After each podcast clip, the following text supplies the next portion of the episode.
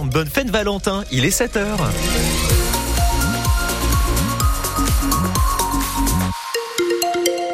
En Auvergne et partout ailleurs, nous vous souhaitons une très belle fête des amoureux. Bonjour Kevin Baudreau. Bonjour Quentin, bonjour à tous. Vous avez un message à passer à une Valentine ce matin? Je lui ai déjà tout dit, vous savez. Ah, C'est tous les jours. C'est beau l'amour, c'est beau, c'est beau. Eh bien, la météo aussi est belle pour aujourd'hui. Des températures moyennes cet après-midi de 13 à 19 degrés en région tout de même. Le point complet, c'est ensemble en fin de journal. On vous emmène tout de suite au Puy-en-Velay où la ville continue de vivre au rythme de son club de foot. Après la qualification historique des garçons pour les quarts de finale de la Coupe de France, place aux dames et sur leur route, un Everest, l'une des meilleures équipes féminines de la planète, le Paris Saint-Germain. Les Ponotes, elles évoluent en troisième division et elles ont évidemment pas la faveur des pronostics, mais c'est tout le sel de cette Coupe de France. Tout est possible, d'autant que cet après-midi, au coup d'envoi à 14h30, il y aura 3000 personnes dans les travées du stade Massot, Anaïs Martin-Covy. Dans quelques heures, la défenseuse centrale du Puy-Foot fera face au Paris Saint-Germain. Mais Lille Langrenet a encore du mal à y croire. Ça fait rêver à 17 ans de disputer euh, un tel match. J'aurais jamais pensé euh, avoir l'opportunité de jouer un match pareil. Un rêve devenu réalité pour cette alti-ligérienne qui a démarré le foot à 6 ans.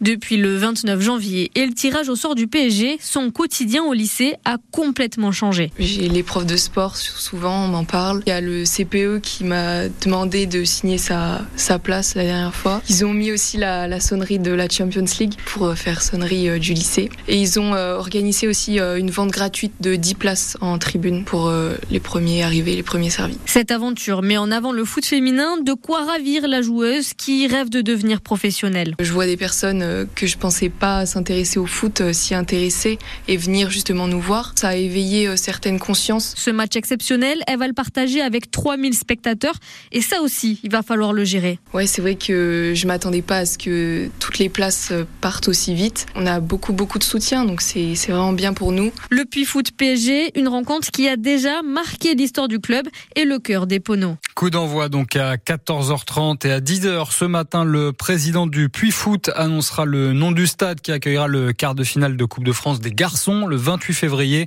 Ça se joue entre le Roison Park de Rennes et Geoffroy Guichard à Saint-Étienne. On espère qu'elles ont montré la voie aux Ponotes. Les volleyeuses de Chamalières se qualifient elles pour les quarts de finale, pour les demi-finales de la Coupe de France.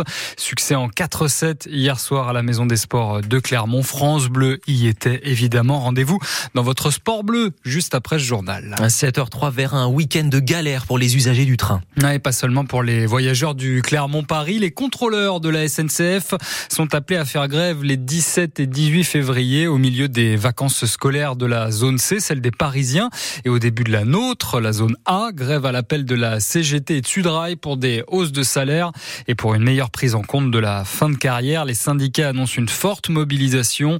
La SNCF communiquera ses prévisions de trafic dans la matinée. Vous serez informé personnellement par téléphone via des notifications personnalisées selon euh, les trajets réservés. L'hôpital de Vichy active le plan hôpital en tension, premier niveau de gestion d'alerte, décision prise hier par la direction après plusieurs jours euh, plus que compliqués aux urgences, jusqu'à 110 patients par jour selon les syndicats.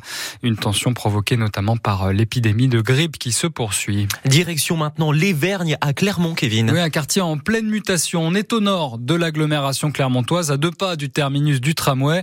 Et bientôt, un nouvel espace vert viendra remplacer deux tours HLM. Juliette Michneau, vous avez assisté au premier coup de pelle. Et parmi les curieux, Pierrette, le nez levé vers ce grand bras mécanique qui attaque le béton. Et alors vous, vous avez habité ici? Oui, 35 ans. Mais j'habitais au 19, moi, là. C'est la tour voisine, le 21, qui va disparaître en premier. Je voulais quand même voir cette fameuse grignoteuse.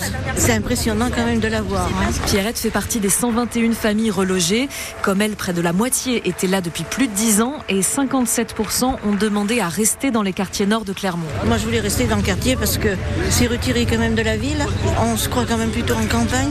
On se connaît presque tous. Euh, Le plus embêtant, c'est qu'il n'y a pas de commerce. Alors la municipalité le sait, dit qu'elle cherche aussi des médias En attendant, le but c'est de continuer à verdir ce quartier des Vernis. L'objectif c'est aussi que ce quartier vive mieux.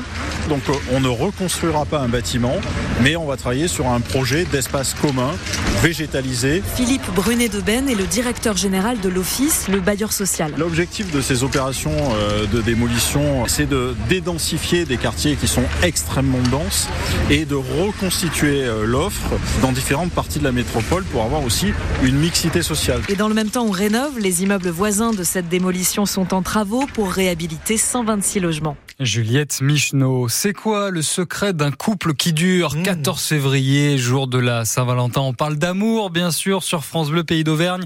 Venez témoigner, nous raconter votre histoire au 04 73 34 2000.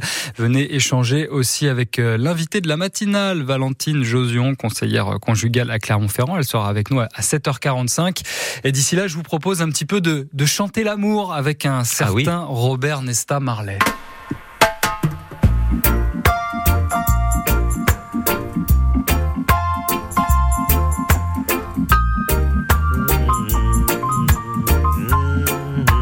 One Love. Bob Marley qui fait euh, l'objet d'un biopic qui sort aujourd'hui dans les salles. Ça s'appelle justement One Love, un film qui se concentre sur les années 76-78, l'apogée de la carrière de Bob Marley.